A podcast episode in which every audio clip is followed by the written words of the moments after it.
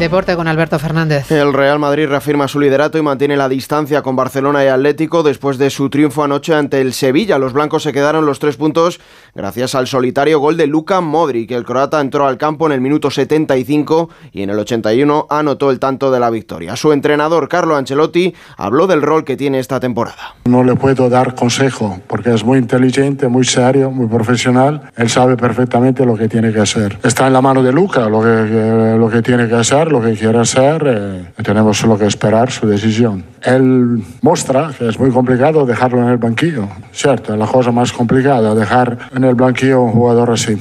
Además, ayer empataron a dos Cádiz y Celta. El Betis venció 3-1 al Athletic Club de Bilbao y tablas con 1-1 entre Las Palmas y Osasuna. Hoy se cierra la jornada 26 en primera desde las 9 de la noche con el Girona Rayo Vallecano, donde los de Michel defienden esa segunda plaza en la tabla ante el Barcelona. En segunda división se clausura también la jornada con un Mirandés Huesca a las 8 y media. Y en baloncesto, la selección española masculina cayó ayer ante Bruselas 58-53 en un mal partido los de Escariolo y se complica la clasificación para el Eurobásquet de 2025. España está obligada a ganar los dos partidos ante Eslovaquia de la próxima ventana FIBA del mes de noviembre.